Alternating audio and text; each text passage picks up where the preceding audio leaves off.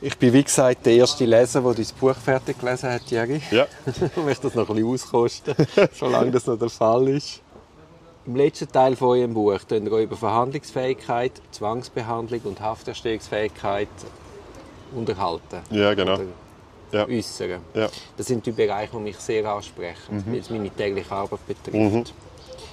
Jetzt Verhandlungsfähigkeit. Wa- Was ist für dich Verhandlungsfähigkeit? Und kurzer Ein- Einschub. Ich rede lieber von Verteidigungsfähigkeit. Ja. Ich glaube, das ist das treffendere Wort. Es geht nicht darum, Ja. ob er in der Verhandlung drin sitzen kann, sondern Ja. ob er fähig ist, sich zu verteidigen. Das ist nämlich der springende Punkt. Das finde ich total gute Bemerkung am Anfang, oder? Weil ich glaube, Verhandlung hat auch so ein einen historischen Anstrich. Das kommt ja so aus der Vorstellung, dass eben das, was relevant ist, dann alles vor Gericht läuft in der Verhandlung und dass eben dort muss die Fähigkeit vorhanden sein, sich können zu verteidigen. Und dann sind wir schon bei diesem Griff. Und ich glaube, der passt insofern ja schon gar nicht mehr, als heute ein relevanter Teil von der strafbehördlichen Tätigkeit eigentlich schon früher äh, erledigt wird, wenn man so will sagen Gut, aber die Verteidigungsfähigkeit spielt natürlich im ganzen Verfahren. Eben genau, das meine ich. Also darum finde ich, ist Verteidigungsfähigkeit eigentlich treffender als Verhandlungsfähigkeit, die so irgendwie ein bisschen monothematisch auf Verhandlung ausgerichtet ist. Und äh, ich denke, mit Verhandlungsfähigkeit werden eigentlich ganz unterschiedliche Aspekte abgedeckt. Also wir haben so der eine Bereich ist Absicherung von der Subjektstellung im Verfahren. Äh, Also das klingt jetzt mega abstrakt, aber eigentlich dort geht es darum, dass wir auf eine Art sicherstellen dass gleich lange Spieße vorherrschen. Also dass eine Person psychische Ressourcen in ausreichendem Maß zur Verfügung hat, um sich gegen die erhobenen Vorwürfe zur Wehr zu setzen. Also er muss zuerst die Vorwürfe verstehen genau, er muss sie verstehen, und dann muss er können verantwortlich und vernünftig können dazu Stellung beziehen. dazu Stellung beziehen, er muss sich können, sachbezogen, sofern eine Verteidigung um ist, mit einfach ihr mitdenken. austauschen. Ja, genau. Also es muss eigentlich wissen, um was es geht. Und ich glaube, dass äh, momentan in der Rechtsprechung ein relativ restriktiver Maßstab verwendet wird. Also wir arbeiten so mit dem Maßstab wenn jemand geradezu zur Schau gestellt wird. Und äh, anerkennen insofern eine Verhandlungsunfähigkeit nur in absoluten Extremfällen. Aber eben, das ist der falsche Begriff, oder? Ja. Wenn man sagt, verhandlungsfähig, ja, das bist du schnell. Ja. Aber es geht eben um Verteidigungsfähigkeit. Das ist man so. kann es nicht genug sagen. Ja. Nur Ja. eine Stafette, die dort hockt und Ja und Nein kann Ja. sagen, lange nicht. Oder? Ist es so? Ist es so? Und das merkst du als Verteidiger eben viel besser, weil du bist viel näher an diesen Ist so. Leuten als jeder Staatsanwalt und das Gericht in diesen zwei Stunden, wo die Leute sehen, können sich gar kein vernünftiges Bild machen. Das ist einfach ein, ein, ein Theater, das dort abläuft. Ist es so, ja. Also ich glaube, mir ist mit diesem Begriff sehr, sehr restriktiv. Und durch das muss man eigentlich auch sagen, also ich finde, gerade jetzt in der Verhandlungsfähigkeit sehen wir sehr gut, wie ernst dass wir es als Gesellschaft meinen äh, mit der Waffengleichheit. Also wenn wir wirklich, dass die gleich lange Spieße haben, wenn wir wirklich, dass sich jemand effektiv kann zur Wehr äh, setzen gegen die ihnen erhobenen Vorwürfe. Und wenn wir dort zu restriktiv sind, dann nehmen wir sich auf, dass es eben waffenungleich ist. Und darum finde ich, spricht dort einiges dafür, einen kleinen extensiveren, einen kleinen weicheren Maßstab für die Verhandlungsfähigkeit äh, zu verwenden. Das haben wir auch ein bisschen versucht herzuleiten eben in diesem Kapitel. Also dann frage ganz konkret, ist der momentane Zustand befriedigend? Ich glaube, er ist unbefriedigend. Und zwar sowohl juristisch, auch mit Blick auf äh, die empirischen Bereich. Also man hat äh, juristisch, wie gesagt, einen Maßstab, der ich glaube, zu restriktiv ist. Also wir bezeichnen Leute als verhandlungsfähig, was einfach faktisch eigentlich nicht wären. Äh, und das ist ein Grundsatzproblem. Das müsste man mit einer anderen normativen Definition lösen. Das ist die eine Strategie. Und das andere ist, wir haben viel zu wenig korrespondierende empirische Forschung zu, äh, in welchen Situationen erfüllen die Leute welche Voraussetzungen der Verhandlungsfähigkeit, also Informationsverständnis, irgendwie aktive Teilnahme an Verfahrenshandlungen und so weiter und so fort.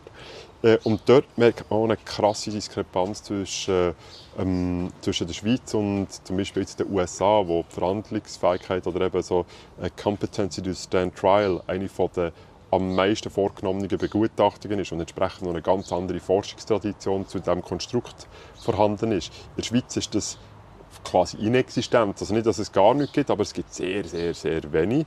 Und das, was es gibt, habe ich das Gefühl, ist fast mehr ein Tradieren von, was hat die Rechtsprechung zur Verhandlungsfähigkeit gesagt und weniger von, äh, was für psychologische Ressourcen musst du haben, damit du es bist. Jetzt, ich habe gerade einen aktuellen Fall, da ist jemand eine schizophrene Erkrankung, mhm. leidet er, und der hat in einer manischen Phase Delikt begangen. Mhm. Das ist natürlich schon mal wieder die Verhandlungsfähigkeit mhm. und Schuldfähigkeit das Thema. Mhm. Aber daran, nach dem Delikt an sich ist es zu einer Zwangsbehandlung gekommen. Mhm. Was erscheint dir in diesem Kontext juristisch am bedeutsamsten? Also jetzt im Kontext von Zwangsbehandlung, ja. meinst du? Also ich glaube, das Bedeutsamste, und das ist vielleicht irgendwie fast ein bisschen eine frustrierende Antwort für, wenn du die Strafverteidigung schaffst, ist, dass optimalen Systembedingungen erfüllt sind. Das kannst du unmöglich im Einzelverfahren eigentlich erstreiten. Das ist, dass du genügend ausgebaute Stationen mit genügend Personalressourcen hast, mit ausreichend ja, Fach und ja, Wissen. Funktioniert. Also juristisch bist du immer zu spät. Ja, ja, du bist mit spät und äh, dort wo mir Gedanken geht, ist, dass ich glaube, so Systembedingungen wie ausreichend Fachpersonal mit Fachwissen und so weiter, das, das kannst du kaum im Einzelverfahren äh, erstreiten. Also das, das sind Sachen, die auf übergeordneter Ebene eigentlich müssen richtig gemacht werden Und man sieht ja auch äh, in der Empirie, dass wenn du Stationen hast oder generell Haftinstitutionen, die sehr gut geschult sind in deeskalativen Prozessen, äh, wo äh, ausreichend Personal vorhanden ist, äh, wo kannst sehr gut äh, das vis-à-vis überzeugen, warum was die Medikation vielleicht gleich könnte helfen, warum was es für den Zustand nicht einfach eine Last, sondern noch ein Vorteil ist, dass die eine deutlich niedrigere Inzidenz von Zwangshandlungen haben als jetzt äh, Stationen, wo vielleicht einfach gesagt wird, du, schau, äh, so ist es und wenn, wir können jetzt äh, noch freiwillig darüber verhandeln, ja, für Schlusszeichen, aber wenn nicht, dann schreiten wir halt zum Zwang. Also ich glaube, die zwei ja, gut, Systeme... Allem, aber weißt, irgendwie, wenn man die Perspektive ein bisschen öffnet, mhm. natürlich im Moment mhm. denkst du, okay, mit Zwang, mhm. aber längerfristig nützt es ja nichts. Also wenn mhm. du nicht mit der Einsicht kannst arbeiten mhm. mit dieser Person, wobei mhm. die fehlende Einsicht ist Teil von der Erkrankung, ja, ja. ist mir schon klar. Ja, ja, genau. Aber ich meine, du tust sie zwangsmedikamentieren, aber äh, Compliance wird aufhören in dem Moment, wo sie wieder mitreden kann. Mhm. Wo eben der FU nicht mehr gerechtfertigt ist. Und nachher ist einfach so eine, es, es dreht sich im Rad. Oder? Das ist die, die ja. Schlange, die sich in den Schwanz beißt. Also gerade jetzt im, im FU-Kontext, wo ja auch die ganzen Aufenthaltsdauern dann sehr stark limitiert sind, dort ist es ja noch viel zugespitzter. Oder? Äh, die Problematiken im Massnahmenvollzug, wo man vielleicht ein bisschen längere äh, Begleitungszeiträume hat. Viele Zwangsmedikationen? Also Tendenz, ah, geht, ich jetzt gar nicht gedacht. Tendenz geht stark zurück. Äh, ja. Also wenn man es über... Eben, weil zeitweise habe ich auch in der Haft gehabt, ich das Gefühl, haben es einfach alle mit Medis ruhig gestellt. Ja. Und dort würde ich sagen... Aber es war natürlich nicht Zwang, sondern man hat es einfach verschrieben und ja, genau. froh gewesen, ja. ja, also ich würde sagen, Zwang ist etwas, das sicher in der, im Längsschnitt im Rückgang begriffen ist. Man muss aber auch sagen, das ist in einem hohen Maß abhängig auch von persönlichen Faktoren. Also das heißt, wenn du jetzt einfach einen Patient oder eine Patientin hast, die ganz außergewöhnliche Bedürfnisse mit sich bringt. Äh, Aber gehört sie dann in den Strafvollzug, oder? Da sind wir, ah, wieder, ja, ja, sind wir natürlich beim nächsten Punkt. Oder? Das, das, das ist das Thema, das mich am meisten ein bisschen wütig macht. Ich rege mich ja nicht mehr auf. Aber das ist die Beurteilung von der Hafterstehungsfähigkeit. Ja. ja. Ja. Also, als ich angefangen als Anwalt, ist man da, ist man da auf Staatsseite oder die Ärzte, die wir beizogen haben, die haben wieder, habe ich so das Gefühl gehabt, ein sehr Gefühl gehabt und haben dann auch gesagt, hey, nicht Hafterstehung. Mhm. Aber heute habe ich so das Gefühl, Kliniken wollen die Leute nicht. Also mhm. werden die Leute alle für Hafterstehungsgefähr mhm. äh, erklärt, mhm. in Untersuchungshaft gesteckt, meistens mit äh, unglaublichen Auswirkungen ja. auf ihre Erkrankung an sich ja. und Gefängnis komplett überfordert, weil die Leute einfach nicht in die U-Haft gehören. Oder? Ja. Ja. Also da wird denen auch kein Gefallen gemacht. Ja, glaube ich auch. Also ich denke, dass gerade jetzt in diesem Kontext eigentlich auf alle Seiten gut da wäre, wenn die in die geeigneten Institutionen kämen. Äh, Woran liegt es denn, dass es da keine Plätze gibt? Ich glaube, es sind zum einen Finanzierungsfragen, zum anderen ist sicher auch darin begründet, dass äh, man keine Aufnahmepflicht hat. Jetzt auch gerade im Rahmen der forensischen Psychiatrie hast, äh, soweit ich weiss, in den meisten Kliniken hast keine Aufnahmepflicht. Und äh, das heisst natürlich auch, wenn du dann noch das Element von der Gewinnorientierung mit reinnimmst, äh, sind es vielleicht nicht Das immer ist die gäbigen... im Medizinalwesen. Ja, also wenn Hedge. Hedgefonds anfangen, in Kliniken investieren, dann du einfach, dass das ganze System komplett aus dem Ruder gelaufen ist. Ja, ich, ich finde es gibt Bereiche, wo Privatisierung kann gut sein kann. Der, der Medizinbereich ist meines Erachtens nicht einer von denen. Aber es ist ein separates Thema nochmal. So viel, um sich nicht aufregen. Ja, genau. Jetzt bin ich so entspannt aus der Ferien Ja, und jetzt äh, geht ein Thema nach dem anderen. Treffe ich dich, so der Sorry, dass ich dich triggert habe. Äh, jetzt bei der Hafterstehungsfähigkeit. ja.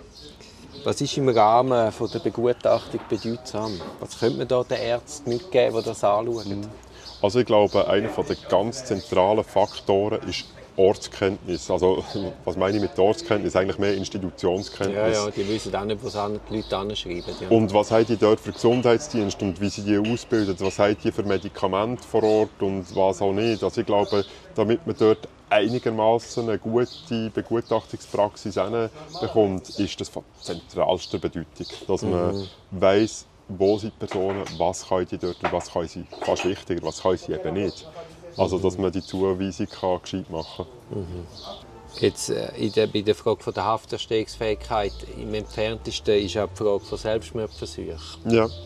Ich habe das leider auch schon erlebt, dass Ja. sich Leute wirklich das Leben genommen haben. Äh, Kann man das valid vorhersagen? Das ist ein unglaublich schwieriges Unterfangen. Und zwar gibt es schon auch so ein paar statistisch robuste Faktoren, äh, die da erhoben sind worden. Also, und die sind eigentlich relativ banal. Frühere Suizidversuche, Suizidabsichten, die geäußert wurden und so weiter. Also, für das muss man jetzt nicht unbedingt studiert haben, dass man kann sehen dass das ein Problem darstellen ähm, Aber im Einzelfall können wirklich einen Suizi- Suizidversuch vorsagen, ist unendlich schwierig, weil es ein sehr seltenes Phänomen ist. Und da sind wir wieder beim gleichen Thema, das wir schon mal früher angesprochen haben, mit der Basisrate tief ist. Dann kann ein Verfahren, das selbst noch zuverlässig wäre, eigentlich nur ganz, ganz schlecht treffsicher sein in diesem Kontext. Also das heisst, du wirst immer viel äh, falsch positive Resultate generieren. Also jemand als suizidgefährdet einstufen, was vielleicht auch nicht machen würde. Ja, weißt du, du musst dir vorstellen, als Anwalt, die Leute zum Teil tun sich selber stark bemitleiden und die äußern dann schnell, ah, dann, kann- weißt du, so die Hoffnungslosigkeit. Sie sind dann auch so in einem Verfahren gefangen, das sie nicht kennen.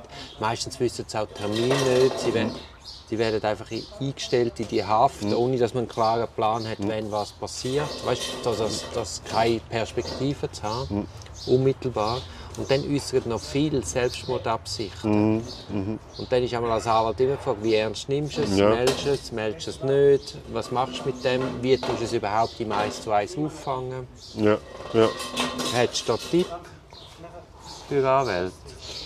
Oh, das ist noch ganz schwierig, oder? Also ich glaube, bis auf die relativ grobe Heuristik, dass je destabilisierter eine Person in ihrem gesamten Lebenskontext ist, je weniger protektive Faktoren hat, das heißt Wegbruch vom sozialen Umfeld, wenn, wenn zum Beispiel irgendwie sie niemand mehr hat, der draussen auf sie wartet. Also, also weißt du, ich meine? So, wenn, wenn sich die Sachen kumulieren, Das macht bei mir gerade bling, bling, bling. Ja. also viel mehr als das kannst du wahrscheinlich gar nicht sagen, so als grobe, sehr grobe Heuristik. Und dann kommt natürlich auch so das Thema dazu, äh, wenn gewisse Psychopathologie noch rum ist, also äh, wo vielleicht zu impulsiven Handlungen Anlass Nein, gibt. Also da, da, da mehren sich dann bei einer Person vielleicht gewisse Faktoren und dann ist man schon in einer zugespitzten Situation. Aber ich glaube, selbst dann, am Schluss des Tages, ist es sehr limitiert, nur möglich, valide Beurteilungen in diesem Kontext zu erstellen. Und dementsprechend kann man nicht einfach die klare Handlungsanweisung geben, so und so musst du agieren. Nein, nein, das Problem ist ja vor allem auch, dass die, die es ernst, wirklich ernst meinen, das dann eben meistens auch nicht äußern. Also das ist vielleicht auch noch so, dass äh, die Gruppe auch noch mit drin hast, wo einfach die, die stille Leidenden, sage ich jetzt mal, und dort ja, bist du von den Erkenntnismöglichkeiten eh maximal limitiert. Also das, das muss man einfach auch mal offen eingestehen, dass man dort Ja, ja. sehr limitiert Weißt, ich finde, als Anwalt merkst du dann schon, okay, der ist jetzt derart resigniert, der mag gar nicht mehr zuhören, der mag nicht mehr kämpfen, der mag Ja. nicht mehr diskutieren, der sieht alles nur schwarz. Das sind dann so die Alarmzeichen, wo dann vielleicht auch mal fragst, hey, äh, Oder? Ist, ist Ja. irgendetwas anderes. Und dann fallen wir ah, jetzt hat er noch einen Brief von der Frau bekommen, dass sie mit dem Nachbarn durchgebrannt ist, weiss Ja, ich was. Oder? ja, Und dann weißt du, oh, Alarm Ja. 1000, oder? Ja, genau. Aber da musst du dann halt auch Zeit nehmen und, äh, und entsprechend die Empathie haben. Ja. Wobei das natürlich dann in der Honorarnote wieder abgefräst wird, weil du dann Nicht halt, notwendiger Aufwand. So. kannst ja nicht schreiben, prophylaktisch äh, Selbstmord verhindert, sondern Ja, ja. es ist dann einfach ein langer Gefängnisbesuch, wo du halt Zeit nimmst, weil das braucht Zeit. Mhm. Ist es so. Und ja, Ja, und dann auch äh, wahrscheinlich noch die Schwierigkeit von, ja, wie gehst du mit der Information um? Also ich meine, ja, ja logisch. äh, ich meine zum, Das regt mich auch so auf, dass die ZMG einmal direkt die Verfügungen reinjasst. Sie müssen noch mal drei Monate sitzen. Die haben gar keine Ahnung, was damit auslösen. ja, Und du als Anwalt musst dann relativ schnell wieder rennen, um es beruhigen und erklären und so. Ja, ja, Anstatt genau. dass man es einfach einem Anwalt schickt und der kommuniziert ja das dann schon. ja, und das, Das ist ja, ein gut gemeinter Service, der gar nicht gut ist. ja, und vor allem auch, wo ich glaube, extrem abhängig ist, an welche Person in der Sozialarbeit kommt das Urteil, weißt, wo dann auch das der inhaftierte Person kann erklären kann. Ich meine, auch dort ist ja wahrscheinlich ziemliche Streuung von äh, jemandem, der das schon sehr erfahren macht und das sehr gut kann anbringen, was die Thematik ist und warum. Und da, da glaube ich, gibt es dann auch gewisse Losglück und Lospech, also bei wem landet es jetzt gerade. Ja gut, da sind wir wieder beim menschlichen Faktor, wo einfach oder darum ist ja auch Rechtswissenschaft eigentlich keine Wissenschaft, weil es ist Ja. so abhängig Ja, von Personen und du kannst selbst nach 20 Jahren Berufserfahrung ganz schlecht voraussagen, wie etwas ausgeht. Ja, ja das glaube ich tatsächlich Und das zeigt das große Problem. Ja, gerade in diesem Bereich. Also ich finde, es gibt andere Kontexte, wo man noch so halbwegs klare Abgrenzungen hat. Bei gewissen BT-Normen. Äh, es ist so, ja. also, weißt, ich meine, eine andere Problematik. äh, dort ja. hat man andere Themen drin, aber äh, im, sobald wir eigentlich so in Sanktionen-Kontext hineinkommen, dann wird es einfach weich.